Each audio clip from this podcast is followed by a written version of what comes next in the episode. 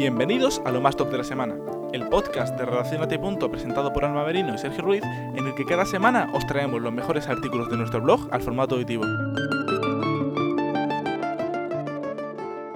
Hola, mi nombre es Alba Merino, colaboradora de Relacionate Punto, y hoy, en lo más top de la semana, os traemos un artículo de Javier Tordesillas con el título El derecho internacional humanitario en los conflictos armados. Introducción. Podemos definir el derecho internacional humanitario como una rama del derecho internacional público que tiene como fin último limitar las consecuencias de los conflictos armados. Según el Comité Internacional de la Cruz Roja, institución referente en el marco de este, el origen de esta rama del derecho internacional público se remonta a las leyes y costumbres que las antiguas civilizaciones y religiones dictaban. Por tanto, podríamos decir que el origen del derecho internacional humanitario es tan antiguo como el origen de la guerra, aunque su codificación solo se venga realizando desde el siglo XIX. Es necesario señalar que esta disciplina, que protege a una gran cantidad de sujetos y localizaciones de las hostilidades de la guerra, no debe ser confundida con el derecho a hacer la guerra o el jus ad bellum. Es decir, el derecho internacional humanitario, al que podríamos asociar con el jus in bello, no regula en qué situaciones se puede o no recurrir a la fuerza como método de resolución de controversias, sino que únicamente de qué forma deben de ser conducidas las hostilidades del conflicto, manteniendo siempre la finalidad humanitaria como referencia principal. Por tanto, podemos decir que el derecho internacional humanitario es fundamental para limitar el alcance verdadero de la guerra, en tanto que constituye el corpus jurídico que va a regularla y a limitar sus efectos. Derecho internacional consuetudinario y convencional. Una vez introducida la noción de derecho internacional humanitario, debemos preguntarnos cómo se articula en el ordenamiento jurídico internacional. A este respecto, debemos de establecer una clara distinción entre el denominado derecho internacional humanitario convencional, al que comprende los diferentes tratados y convenios internacionales que regulan la materia, y al derecho internacional humanitario consuetudinario, cuyo fin último sería el de suplir las posibles lagunas del derecho internacional convencional y es vinculante para todos los estados. En esta ocasión, centraremos nuestro análisis en el primero, al ser la fuente principal del derecho internacional humanitario. Son varios los tratados de carácter internacional a través de los que se regula el derecho internacional humanitario. De entre todos ellos, debemos destacar los cuatro convenios de Ginebra de 1949, que son, de manera respectiva, los siguientes. El Convenio de Ginebra I, para aliviar la suerte que corren los heridos y los enfermos en las Fuerzas Armadas en campaña el Convenio de Ginebra II, para aliviar la suerte que corren los heridos, los enfermos y los náufragos de las Fuerzas Armadas en el mar, el Convenio de Ginebra III, relativo al, al trato debido a los prisioneros de guerra, y por último, el Convenio de Ginebra IV, relativo a la protección debida a los civiles en tiempos de guerra de la guerra. Junto a los convenios de Ginebra, también destacan sobremanera los protocolos adicionales a los convenios de Ginebra de 1949, que mejoran la protección de las víctimas de los conflictos armados internacionales, protocolo 1, y no internacionales, protocolo 2. Dichos convenios y protocolos son referidos por el Comité Internacional de la Cruz Roja, institución de la que hablaremos más adelante, como las principales normas destinadas a limitar las barbaries y constituyen la piedra angular del derecho internacional humanitario. Por tanto, a la hora de analizar el derecho internacional humanitario en los conflictos armados, tendremos que recurrir a los convenios anteriormente citados, de su análisis se desprende que van dirigidos a proteger a ciertos colectivos vulnerables en el fragor del conflicto. Para entender mejor a qué nos estamos refiriendo, es conveniente analizar individualmente la protección concebida al derecho internacional humanitario. Los principios del derecho internacional humanitario. Ya hemos introducido que el derecho internacional humanitario va a regular lo que podríamos denominar como acción armada, Dicho concepto engloba tres elementos diferentes que analizaremos en el próximo punto de nuestro análisis, y son sujetos combatientes, las armas y los procedimientos utilizados en el conflicto y los objetivos o plazas militares. Sin embargo, es necesario comentar sucintamente cuatro principios fundamentales del derecho internacional humanitario, porque son claves para comprender la regulación de los elementos de la acción armada anteriormente enunciados. Estos principios son el principio de distinción, el principio de limitación, el principio de proporcionalidad y el principio de necesidad militar. El principio de distinción viene regulado en el artículo 48 del Protocolo Adicional 1 de 1977 y se resume en la obligatoriedad de que las partes involucradas en el conflicto deben hacer distinción en todo momento entre población de carácter civil y combatientes, así como entre objetivos militares y bienes susceptibles de ser catalogados como civiles, operando de manera consecuente solo contra los objetivos militares. Como podemos observar, este principio enlaza con los requisitos para ser considerado combatiente y con la exclusividad de ataque hacia el objetivo militar, conceptos que analizaremos en detalle en el siguiente epígrafe. El principio de limitación, regulado en el artículo 35 del mismo protocolo, establece que, en todo conflicto armado, las partes no pueden elegir de manera ilimitada los métodos o medios de hacer la guerra. Por su parte, el principio de limitación hace referencia a la limitación en las armas y métodos para hacer la guerra, uno de los tres elementos de la acción armada. El tercer principio más importante, que es el llamado principio de proporcionalidad, dispone que en los conflictos militares no debe de existir desproporción entre el efecto de los medios o métodos empleados en la guerra sobre la población y bienes civiles y la ventaja militar que se espera obtener de dichos ataques. Por último, destacamos el principio de necesidad militar, que predispone la posibilidad de que se modifiquen las reglas de protección que recaen sobre personas y bienes durante el transcurso de las hostilidades siempre y cuando sean imprescindibles para su protección. Una vez conocidos algunos de los principios fundamentales e inspiradores para el derecho internacional humanitario, podemos entrar eh, a entender con mayor exactitud alguna de las claves que acaba de definir esta rama del derecho internacional público. Veamos ahora los sujetos, plazas y armas regulados por el derecho internacional humanitario. Son numerosísimos los sujetos, plazas y armas o procedimientos regulados por el derecho internacional humanitario. Por ello, pasaremos a analizar aquellos que se pueden considerar más interesantes para el lector. El derecho internacional humanitario parte de la distinción entre la figura de combatientes y no combatientes. Dicha distinción aparece claramente expresada en el artículo 48 del Protocolo 1 de 1977, que dispone que las partes en conflicto harán distinción en todo momento entre la población civil y combatientes. Para el derecho internacional humanitario, el combatiente es la única persona que tiene derecho a combatir, Dentro de la categoría de combatientes podemos encontrar una amplia variedad, como combatientes regulares, combatientes circunstanciales o combatientes ilegales. Sin embargo, no es posible identificar al militar como combatiente, ya que no todos los miembros de las Fuerzas Armadas que participan en un conflicto lo hacen como tal.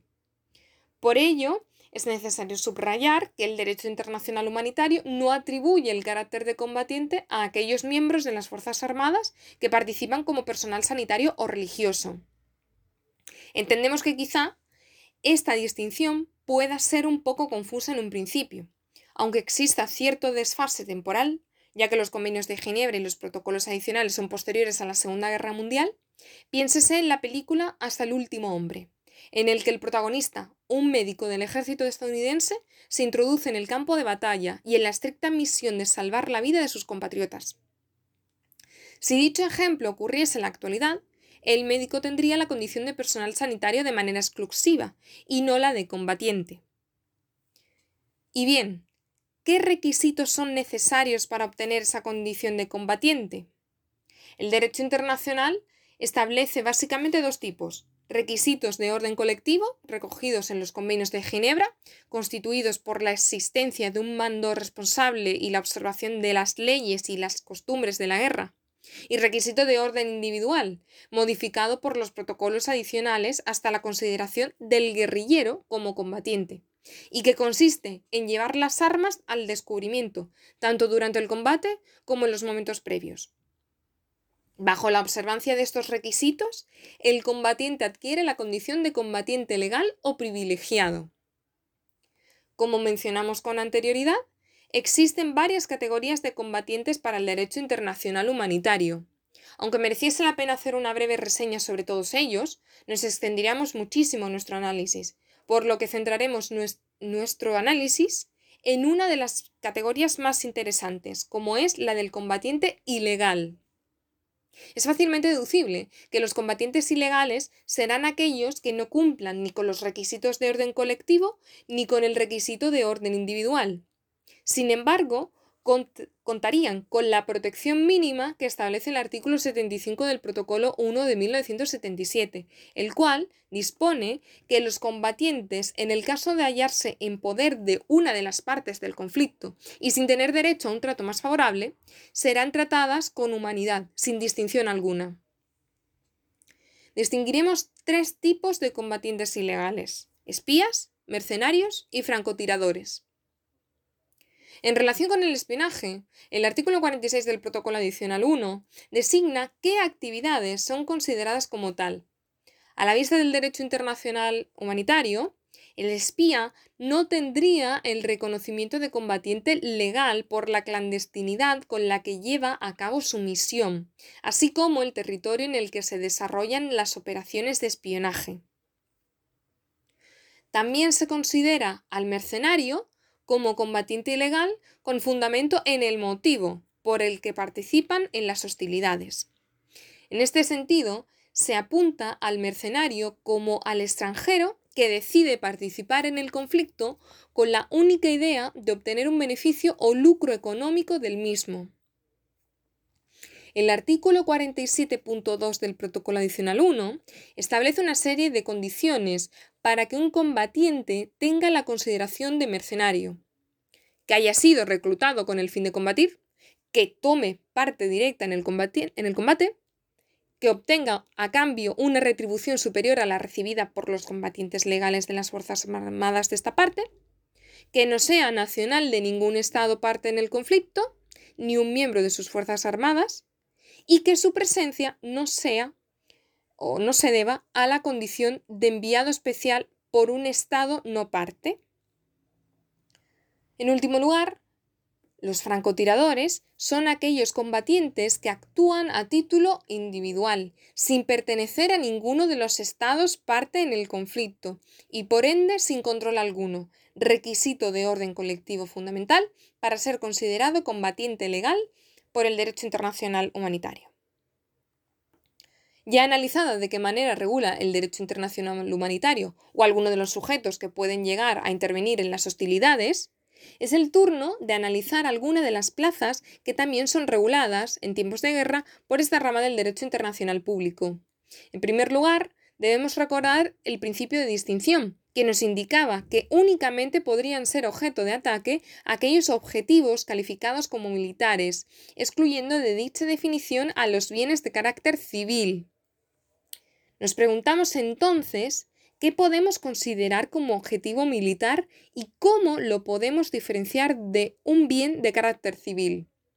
Pues lo cierto es que durante muchos años existió un intenso debate doctrinal Finalmente, fue el artículo 52 del Protocolo Adicional 1 de 1977 el que definió que serían bienes de carácter civil aquellos bienes que no tuvieran consideración de objetivo militar y serían objetivos militares aquellos objetos que bien por su naturaleza, ubicación o finalidad pudiesen contribuir a la acción militar o cuya destrucción, bien parcial o totalmente, o su neutralización, ofreciesen dadas las circunstancias, una ventaja militar. Por tanto, este precepto indicaba que existen objetivos militares por su naturaleza, como pueden ser aviones o carros de combate, o bienes civiles que, por el uso que una de las partes le proporcionase, pasan a ser objetivos militares, por ejemplo, edificios civiles que son utilizados por las Fuerzas Armadas de una de las partes para dirigir las operaciones. Destacamos también los bienes civiles que por su ubicación o utilidad, como por ejemplo puentes que sirviesen a una de las partes del conflicto para el transporte de munición, se convierten en objetivos militares. De esta manera, los bienes civiles quedan definidos por exclusión cuando no son considerados objetivos militares. En último lugar, debemos de hacer mención a las armas y métodos de guerra regulados por el derecho internacional humanitario. Dentro de los métodos de guerra, debemos distinguir entre los que constituyen una estratagema, que estaría aceptada por el derecho internacional humanitario, y la perfidia, que se encontraría prohibida. Podemos decir que una estratagema es una combinación de audacia y engaño, que lleva a cabo una de las partes para intentar que la otra cometa un error o tome decisiones equivocadas. La perfidia la podemos definir como el engaño que una de las partes hace a la otra, apelando a la buena fe de ésta, con intención de traicionarla. Observamos que la diferencia radica en que, en el caso de la perfidia, se traiciona la buena fe de la otra parte en el conflicto. Un buen ejemplo pudiera ser el de simular una rendición para atacar al enemigo o simular la condición de persona civil o no combatiente, cuando sí se es.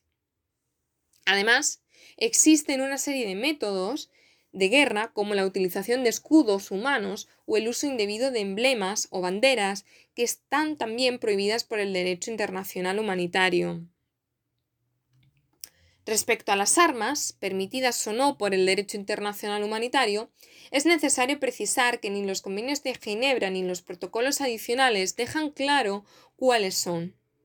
Por ello, es lógico pensar que la regulación de la utilización de armas se ha llevado a cabo a través de multitud de tratados internacionales. Podemos destacar la Convención de Ottawa de 1997, por la que se prohíbe la utilización de las minas antipersonas, o el Protocolo de Ginebra de 1925, flagrantemente violado en la Segunda Guerra Mundial y que prohibía el uso de armas químicas, gases asfixiantes, tóxicos o similares. Sin embargo, estos tratados internacionales no han sido suficientes, especialmente si atendemos a las armas nuevas, aquellas que se vienen desarrollando durante los últimos años y que no se encuentran expresamente prohibidas por el derecho internacional humanitario.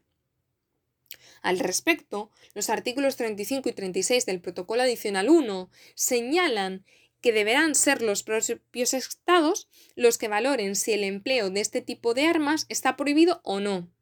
En este caso, se opinó que lo estipulado en el protocolo adicional resultaba ambiguo y señaló que dichas armas nuevas no podrán causar sufrimientos innecesarios, apoyándose de esta manera en el derecho internacional humanitario consuetudinario, que serán aquellos que superen en grado de importancia a los objetivos militares utilizados como pretexto para su utilización.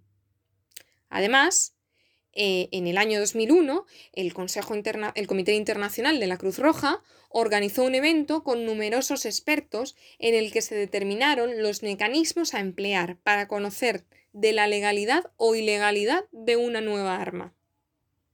Veamos ahora cómo funciona y qué es el Comité Internacional de la Cruz Roja como institución insignia en materia del derecho internacional humanitario. Para acabar nuestro análisis debemos de presentar al Comité Internacional de la Cruz Roja. Este comité es una institución internacional de gran prestigio, con sede en Ginebra, y cuya principal misión es observar la aplicación de los convenios de Ginebra de 1945, así como de los protocolos adicionales de 1977. Sin embargo, su fundación se remonta al año 1863, cuando los horrores de la guerra hicieron que Henry Dunant fundase esta organización con una finalidad puramente humanitaria. Sería en el año 1864 cuando la Cruz Roja se eligiese como símbolo universal característico de la neutralidad y de la protección, que como explicábamos anteriormente, otorga el derecho internacional humanitario tanto a sanitarios de las Fuerzas Armadas como a voluntarios. Desde sus orígenes, el Comité Internacional de la Cruz Roja ha tenido como objetivo principal tanto proteger como asistir a las víctimas de conflictos armados, organizando para ello diversas campañas por todo el mundo y fomentando el respeto al derecho internacional humanitario. Javier Tordesillas espera que esta breve pero intensa introducción en el mundo del derecho internacional humanitario les haya servido para conocer de qué manera el derecho internacional regula las hostilidades de la guerra y lo fundamental que es para limitar los alcances de la, de la misma. Si desean conocer más, en la página web del Comité Internacional de la Cruz Roja podrán encontrar una enorme cantidad de recursos online disponibles en cada uno de los aspectos que hemos estudiado en nuestro análisis. Hasta la próxima entrega. Soy Alba Merino, gracias por escuchar este artículo de Javier Tordesillas y gracias por escuchar lo más top de la semana.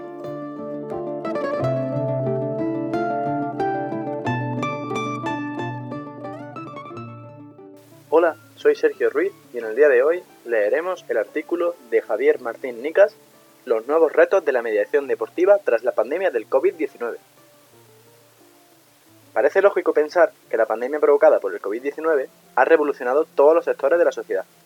Por tanto, el sector jurídico no ha sido ajeno a ello, y todos los profesionales que se encuentran dentro de este consideran necesario reformular procesos y formas de actuar para agilizar y facilitar la labor de jueces, fiscales, abogados y todos aquellos actores implicados dentro del ámbito y desarrollo jurídico. Ante esta nueva vicisitud, renacen con mayor fuerza los ADR, Alternative Dispute Resolution, es decir, aquellos sistemas alternativos para la resolución de conflictos, convirtiéndose ahora, más que nunca, en una alternativa real y efectiva a la justicia ordinaria. Dentro de los ADR cabe destacar el arbitraje y la mediación, técnicas cada vez más utilizadas por particulares y empresas para resolver cualquier tipo de conflicto, mercantil, civil, familiar o incluso deportivo, sin tener que acudir a la vía ordinaria, mejorando plazos y ratios económicos. Centrándonos en la mediación, según la Ley 5 de 2012 de mediación en asuntos civiles y mercantiles, se entiende por mediación aquel medio de solución de controversias, cualquiera que sea su denominación, en que dos o más partes intentan voluntariamente alcanzar por sí mismas un acuerdo con la intervención de un mediador. Mediación deportiva. Ejemplo inspirador para la sociedad. La Ley 10 de 1990, de 15 de octubre, del deporte, ha implantado en su título 12 una vía de conciliación extrajudicial en el deporte, de forma que el artículo 87 dispone que las cuestiones litigiosas de naturaleza jurídico-deportiva podrán ser resueltas mediante la aplicación de fórmulas específicas de conciliación o arbitraje, en los términos y bajo las condiciones de la legislación del Estado sobre la materia. Ante este hecho, se creó el Tribunal Español de Arbitraje Deportivo, donde el Comité Olímpico Español delegó la resolución de disputas a través de arbitraje, mediación y conciliación de las cuestiones litigiosas en materia deportiva.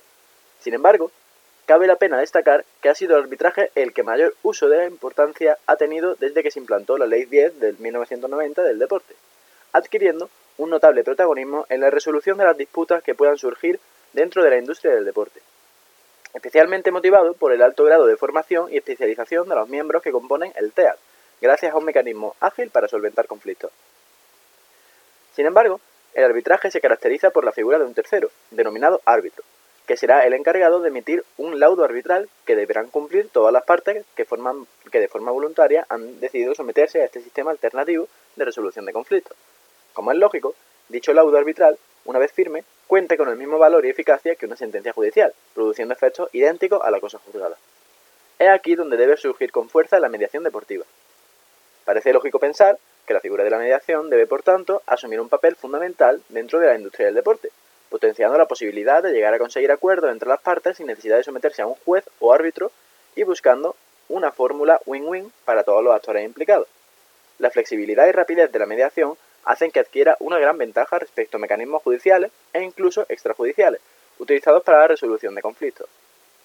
Otro de los factores que no debemos olvidar es la celeridad del, del deporte, es decir, la necesidad de llegar a una decisión o acuerdo rápido que no afecte el normal desarrollo de una competición y provoque alteraciones en su resultado. Por todo lo expresado anteriormente, es necesario celebrar la firma por parte del CSD, el Consejo Superior de Deportes, de el Código de Conducta para la Ejemplaridad y la Transparencia en la Gestión del Deporte, definiendo en su preámbulo que este código tiene como objetivo crear dinámicas de colaboración y diálogo constructivo, basado en la honestidad, la resolución amistosa de los conflictos y el respeto mutuo entre los distintos actores del mundo del deporte español, concretando en su punto 4 resolver de forma amistosa los conflictos y las discrepancias, a través del mecanismo de conciliación y mediación. Esto justifica la necesidad de establecer órganos de mediación deportiva que abarquen desde el deporte de base hasta el deporte profesional, sin olvidar por tanto lo relacionado con el deporte amateur. Licencia federativa, traspaso, menores, contrato de trabajo, derecho de imagen y audiovisuales, calendario y un gran número de materias adicionales que pueden y deben someterse a mecanismos de mediación, que potencia un acuerdo entre las partes, mejorando, por tanto, la celeridad en la toma de decisiones y dotando de un mayor margen de maniobra para las partes implicadas en dicho conflicto. Esto permite que la mediación deportiva pueda convertirse en un instrumento inspirador para la sociedad, un espejo del buen hacer, un nuevo mecanismo que puede tomar la sociedad para intentar buscar soluciones ágiles y consensuadas a un conflicto sin tener que acudir a la vía ordinaria judicial, evitando largos procesos y garantizando una inversión económica mucho más rentable para las partes. Los nuevos retos de la mediación deportiva. Es necesario justificar la labor de la mediación, debemos tener claro que la mediación es una herramienta que llega para quedarse, Conviene tener en cuenta la gran dificultad que presentan los tribunales hoy en día para dar soluciones rápidas y justas a las cuestiones que se suscitan entre ellos. Por tanto, el principal reto de la mediación deportiva es ser capaz de generar y provocar en federaciones, clubes, organizaciones, jugadores, aficionados y asociaciones la necesidad de entender la mediación como el primer mecanismo al que deben acudir para solucionar cualquier conflicto que pueda surgir. Deben sentir que es la manera más rápida, satisfactoria y económica de solucionar sus conflictos. Resulta, por tanto, especialmente importante reflejar con supuestos prácticos del primer nivel cómo la mediación deportiva ha sido utilizada para solucionar conflictos que se han originado dentro del ámbito deportivo. Por ello, me gustaría concluir comentando dos conflictos de gran trascendencia social. Hablamos, en primer lugar, del conflicto entre la Real Federación Española de Fútbol y la Liga de Fútbol Profesional. En segundo lugar, el conflicto originado entre el Club Fútbol Barcelona y su jugador estrella Lionel Messi. En el primero de los supuestos que nos encontramos, hablamos de las claras desavenencias entre la, la RCF y la LFP, por las que sus máximos mandatarios no lograban llegar a firmar acuerdos o mantener posiciones neutrales de cara a favorecer el fútbol español. Ante este hecho, fue el propio CSD, a través de su presidente, Irene Lozano, el que tuvo que mediar entre ambas instituciones para conseguir llegar a un acuerdo para pactar el regreso del fútbol profesional tras la pandemia del COVID-19, donde se comprometían a trabajar de, de, manera conjunta para contribuir a mejorar la imagen y reputación de España como país de deporte seguro. En el lado contrario, encontramos el conflicto originado durante este verano entre el Fútbol Club Barcelona y su jugador estrella Lionel Messi. Hemos, tenido, hemos sido testigos del deterioro de la imagen profesional de ambas partes, implicadas en el conflicto. Ambos se fueron agarrando a diferentes cláusulas que componen el contrato laboral del jugador y llevando a cabo distintas interpretaciones de las mismas. Como es más que evidente, finalmente el jugador no abandonó el club por querer evitar llevar a dicha institución ante la justicia ordinaria, argumentando por tanto que se quedaba en Barcelona un año más. Sin embargo, es posible que una buena labor de mediación en dicho conflicto pudiese haber provocado un acuerdo beneficioso y mutuo para las partes. Por un lado, quizá hubiese sido posible que el Club Barcelona consiguiese una buena compensación económica con la venta del jugador, ya que en todo momento fue el propio jugador el que expresó sus deseos de abandonar la institución al considerar el final de un ciclo, puesto que es muy probable que el jugador abandone el año que viene el club a coste cero sin ayudar a las cuentas del Barcelona. Por otro lado, encontramos al jugador, quizá obligado a esperar un año más en el club, esperando con ansias el final de la presente temporada, para poder negociar su marcha y visualizar nuevos retos profesionales. Ante estos hechos, es necesario plantear por qué ninguna de las partes implicadas meditó la posibilidad de acudir a mediación, de solucionar sus conflictos de forma amistosa y encontrar una solución por la que ambas partes podían haber ganado. Ahora tendremos que esperar a ver cómo evoluciona la presente temporada. Debemos estar atentos a posibles conflictos que puedan surgir entre las partes y la forma de solucionarlos. Fue el jugador, Lionel Messi, quien dejó claro que en ningún momento había pensado sentar ante el Barcelona ante la jurisdicción ordinaria. Veremos a ver si encuentran en la mediación la mejor forma de solucionar sus conflictos. Para concluir, será necesario potenciar la formación específica de nuevos mediadores e instituciones de mediación para que logren crear nuevos escenarios de resolución de conflictos, no solo dentro del ámbito deportivo, sino, como hemos mencionado anteriormente, que se convierta en un ejemplo inspirador para el resto de los sectores de la sociedad, que consigan ver en la mediación la verdadera herramienta para solucionar sus conflictos, evitando colapsar aún más juzgados y tribunales. Sin duda, aún está por despegar, pero las expectativas son especialmente altas. Mi nombre es Alba Merino, colaboradora de Relacionati. y hoy, en lo más top de la semana, os traemos un artículo de Bianca Carrera, titulado El negocio de la seguridad y su rol en la normalización de Israel en el escenario mundial. El 13 de agosto de 2020 pudimos presenciar cómo Emiratos Árabes Unidos e Israel se reunían para, oficial y después de días de negociaciones facilitadas por Estados Unidos, normalizar relaciones diplomáticas y firmar un acuerdo de paz y cooperación. Este histórico episodio en las relaciones internacionales del siglo XXI ha desencadenado reacciones similares por todo Medio Oriente. Apenas unas semanas más tarde, Bahrein se sumaba a la normalización y reconocimiento del Estado israelí e intensas reuniones con representantes de los gobiernos de Sudán y Omán nos hacen pensar que estos pueden ser los siguientes. Esto ha supuesto un duro golpe para la población palestina, que tras décadas de ocupación de sus hogares, desprecio étnico y rechazo internacional, veía en los estados árabes una esperanza en su lucha contra el modelo de Estado único, según ellos diseñado por y para los israelíes, que ignora su presencia y demandas. El avance hacia la normalización de las relaciones diplomáticas supone olvidar las declaraciones que el presidente Netanyahu pronunció hace tan solo un año. Hoy anuncio mi intención, después del establecimiento de un nuevo gobierno, de aplicar la soberanía israelí al Valle del Jordán y al norte del Mar Muerto. Palabras que incendiaron los telediarios de todo el mundo y que, para los palestinos, significaban la pérdida casi total del poco territorio que les quedaba. El mismo presidente estadounidense Donald Trump se congratulaba por haber facilitado y tutelado las negociaciones que llevarían a los dos países del Golfo a reconocer a Israel pese a la posible anexión en camino, diciendo que había sembrado la paz en Medio Oriente, insinuando que le había incluso hecho un favor a la población palestina. No obstante, no podemos olvidar que Netanyahu, el mismo día que salió el acuerdo de paz con Emiratos Árabes Unidos, reiteró claramente que no había cambios en su plan de extender su soberanía. Este último hecho nos deja claro que para la población palestina la paz sigue siendo un futuro incierto, que parece que nunca vaya a llegar. Organizaciones no gubernamentales, plataformas de derechos humanos e incluso organismos internacionales como la Unión Europea condenan la situación que padece el pueblo palestino. La anexión tendrá consecuencias significativas en las relaciones de las que actualmente disfrutamos la Unión Europea con Israel. Pedimos que eviten tal paso antes de que sea demasiado tarde, declaraba Josep Borrell, alto representante de Asuntos Exteriores y Seguridad de la Unión Europea, alertando de las posibles acciones que esta, que esta tomaría si Netanyahu no siguiera sus recomendaciones. Sin embargo, meses después, y sin cambios en la estrategia del primer ministro israelí, el tablero sigue igual, y ni la Unión Europea ni nadie ha tomado acción contra tales planes. Al contrario, vemos cómo más países le prestan su apoyo. Pero ¿qué hay detrás de este silencio? ¿Cómo países que tan lejos parecían estar entre ellos han podido acordar una paz que llevaba años intentándose, mientras que el problema de base sigue sin estar resuelto? No hay una respuesta única. No obstante, sí un factor crucial que puede haber tenido una influencia determinante, el mercado de la seguridad. Desde su proclamación, Israel ha estado en un punto geográfico que ha determinado un clima beligerante constante. Su posicionamiento en el corazón del mundo árabe supuso toda una provocación para sus vecinos, que con la premisa de la defensa del pueblo palestino han atacado sus fronteras. Esto hizo que Israel pusiera todos sus recursos en mejorar el sistema militar, uno de los más avanzados y desarrollados del mundo en el momento, pero sobre todo los mecanismos de seguridad nacional y contraterrorismo.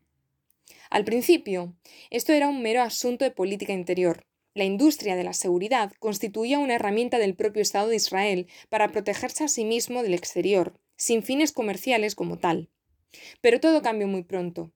Aunque no sería una fecha exacta, podemos situar en los eventos del 11 de septiembre el gran despertar del mercado de la seguridad y el auge del poder económico israelí.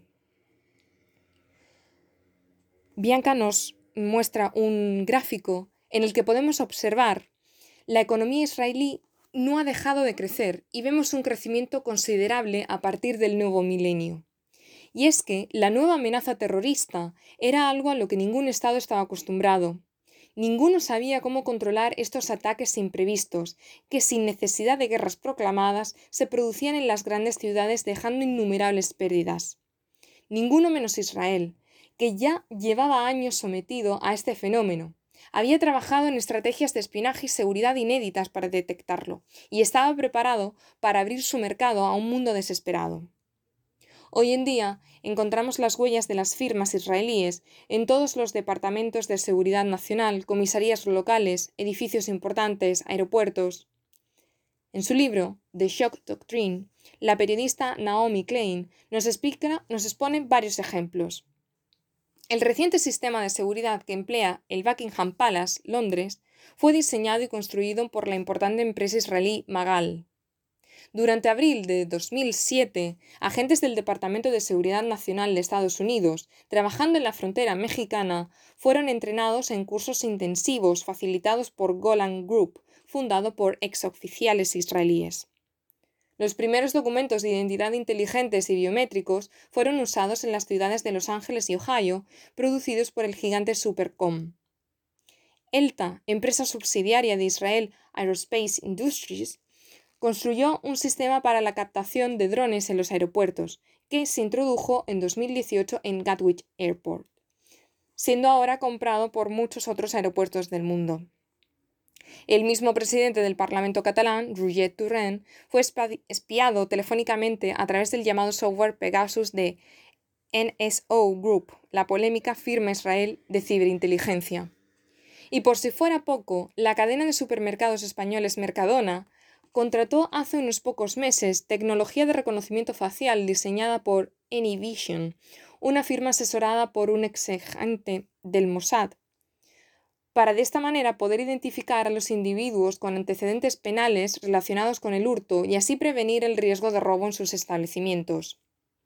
Esto son tan solo unos ejemplos que nos permiten comprender la magnitud del lobby de la seguridad israelí y la importancia de éste en asegurar el poder del Estado judío y su posición ascendente en el tablero internacional. No obstante, hay algo que sigue sin estar resuelto en este asunto, y es el repentino interés de las potencias árabes por negociar con Israel. A priori, podríamos pensar que el mercado de la seguridad no tiene ninguna relación, ya que estos nunca se han mostrado especialmente preocupados por elaborar una estrategia de control antiterrorista. Más, sería ingenuo y simplista pensar que el boom de la seguridad y el control de datos emergido tras los atentados de las Torres Gemelas es una mera cuestión de la lucha contra el terror.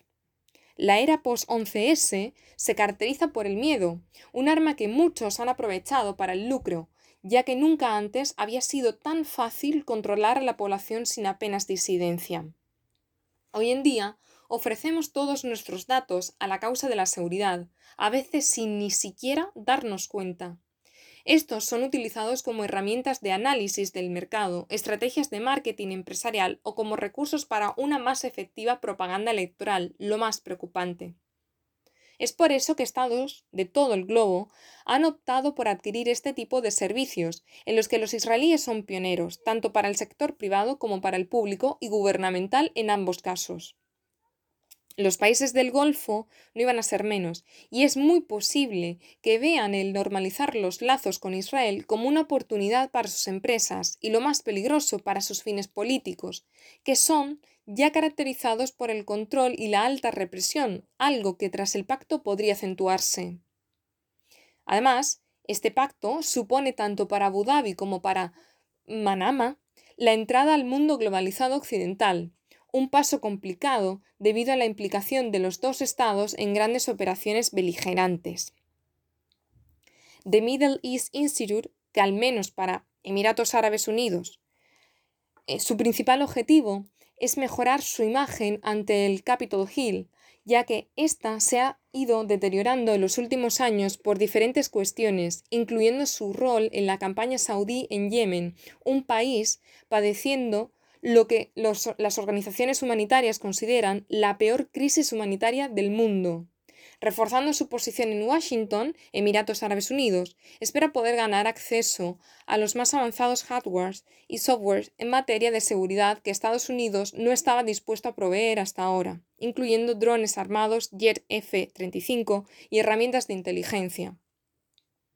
Este análisis nos desvela dos peligrosos factores presentes en la normalización de relaciones diplomáticas. Uno, el elevado el, perdón, el lavado de imagen de los estados árabes pese a intervenciones militares como la de Yemen, y dos, el aumento de la presencia de políticas de seguridad basadas en la perpetuación del conflicto en vez de buscar la paz de la mano de medidas de control de población. Pero, a lo que más atención debemos prestar es al modelo económico que permite dar lugar a estos serios factores. Desde una perspectiva política y social, no obstante, Israel debería servirnos como algo más, una severa advertencia.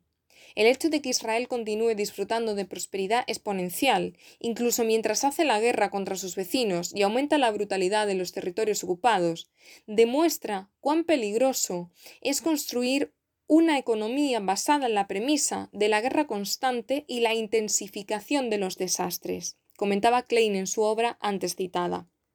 Como bien explica, el Estado de Israel ha enseñado al mundo a cómo hacer el terror y el caos algo rentable.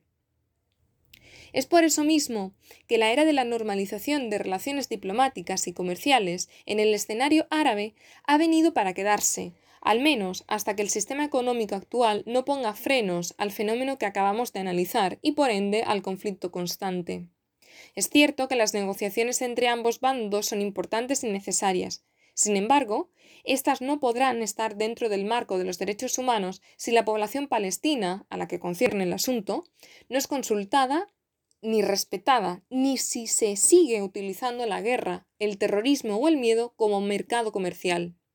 A menos que la seguridad deje de ser un negocio, la paz mundial estará lejos de ser conseguida. Gracias por escuchar este artículo de Bianca Carrera. Soy Alba Merino. Gracias.